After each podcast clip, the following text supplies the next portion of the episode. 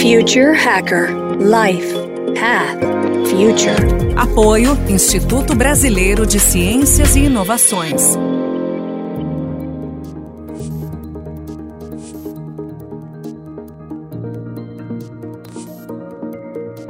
Olá pessoal, bem-vindo ao Future Hacker. Meu nome é André Chaves e temos aqui um convidado muito especial. É o Paulo Lima, o editor-presidente e fundador da Trip Editora. Lima é graduado em Direito pela Universidade de São Paulo, mas construiu sua carreira profissional no campo da comunicação, atuando desde 1981 em diversas frentes. Né? Na verdade, em 1986 foi quando ele fundou a Trip, a grande marca né, da, da, da vida dele profissional, e considerada hoje uma das mais bem-sucedidas e respeitadas empresas de conteúdo do Brasil. Recebeu diversos prêmios, como Prêmio ESSO, etc., e também foi eleito um dos 10 mais destacados profissionais de mídia do Brasil, Jornal Meia Mensagem.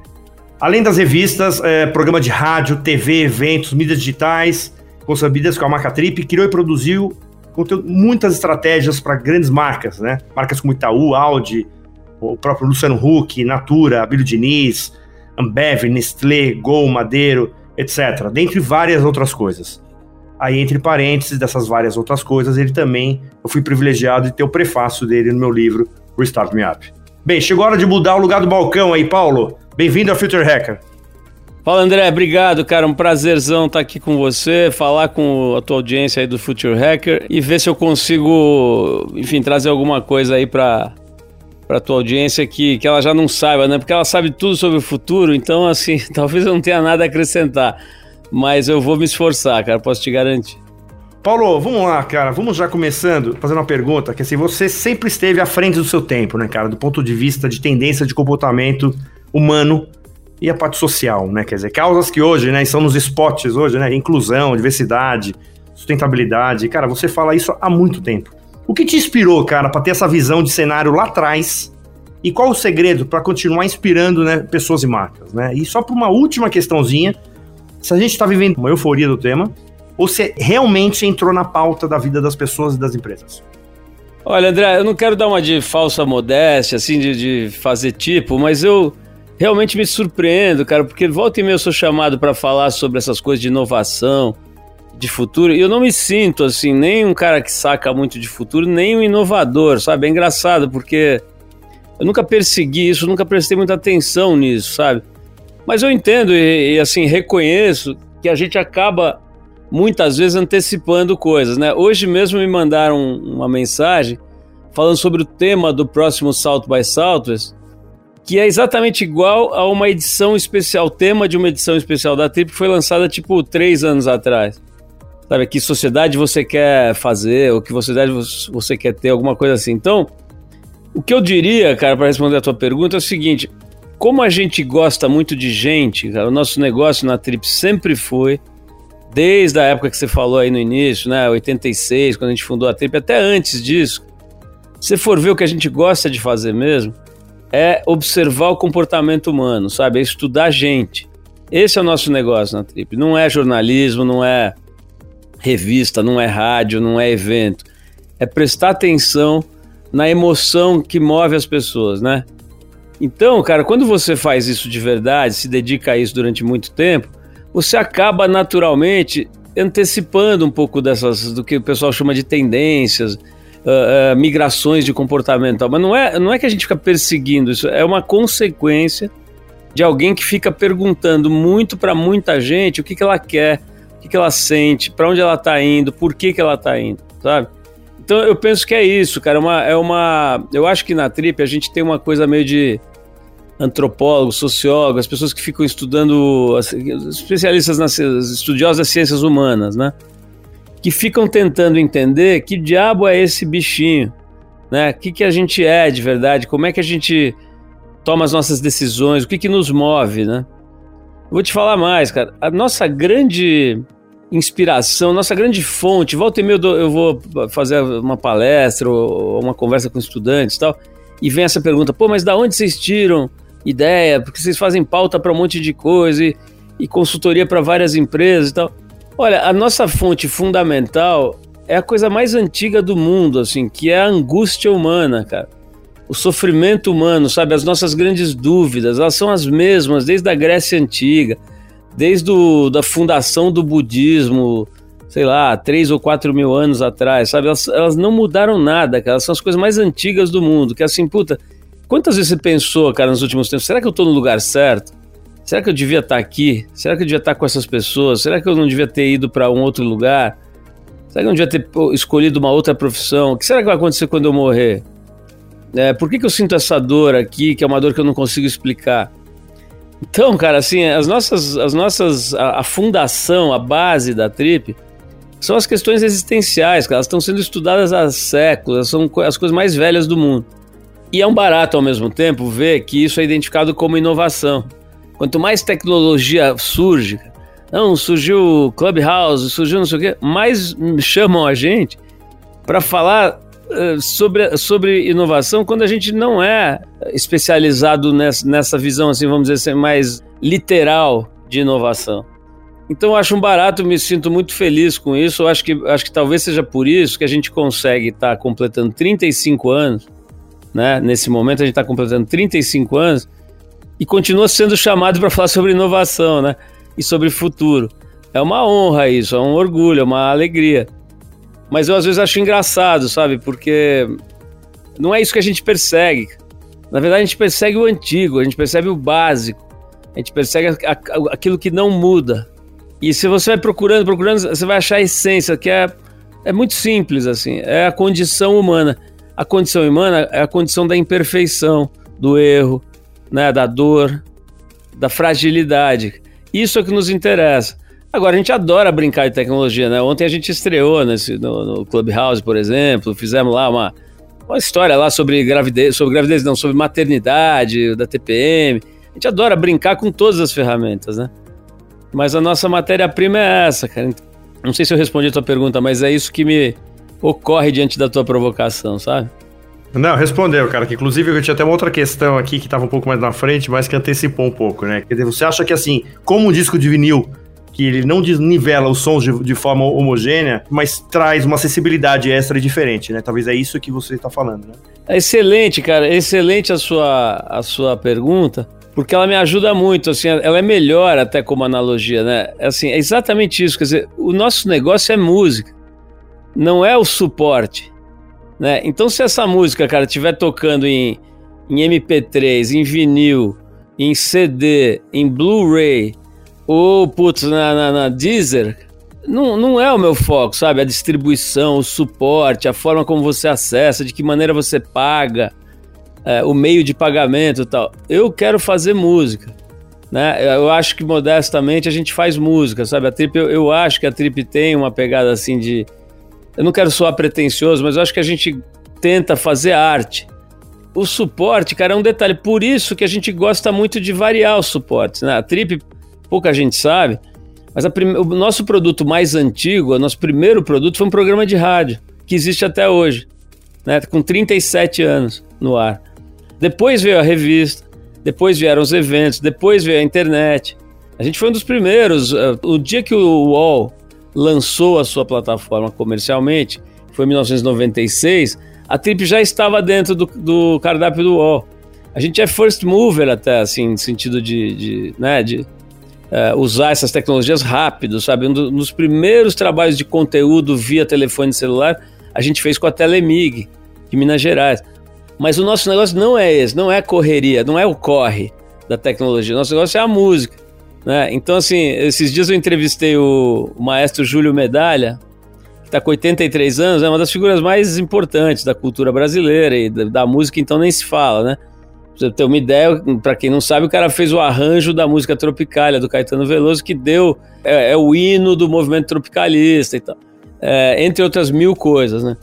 O cara falou assim: olha, bicho, tem coisas, cara, que datam e tal, mas eu acho que, por exemplo, Jimi Hendrix cara, nunca vai datar. E, meu, não é exatamente o meu campo musical. Meu campo musical é da música erudita, música clássica, mas o Jimi Hendrix é uma qualidade musical que nunca vai datar. E outras coisas que estavam com ele lá em Woodstock já dataram faz tempo. Não, não tem qualidade musical que justifique ser ouvido através dos tempos, né? Então, pô, quem sou eu para me comparar com o Jimi Hendrix, com essas coisas? Longe disso, mas é isso que a gente persegue, sabe, André? E é isso que acho que a gente sabe fazer E só por isso que a gente não é posto de lado, não fica no, no, no departamento do, do vintage, né? Daquelas coisas que tem um charme e tal, mas que já foram esquecidas. Acho que a gente continua de alguma maneira aí vivos e atuantes e conquistando espaços e tal por causa disso, sabe? Porque a nossa mercadoria ela não tem uma dependência do suporte, sabe? Ela, ela funciona em qualquer suporte. Você abriu esse negócio agora, que é esse clube de mensagens de áudio, Clubhouse, legal, vamos lá, vamos falar sobre maternidade, vamos falar como é duro ser mãe. O tema era esse, sabe? Como é difícil ser mãe, né? Então tinha cinco mulheres uh, relativamente jovens e tal, falando sobre o lado ruim de ser mãe, inclusive. E aí, cara, esse tema não envelhece, esse tema você pode estar no, no Clubhouse, no, no, onde for, cara, pode estar numa, numa igreja, no salão de uma igreja ou numa praça pública, que vai colar um pessoal.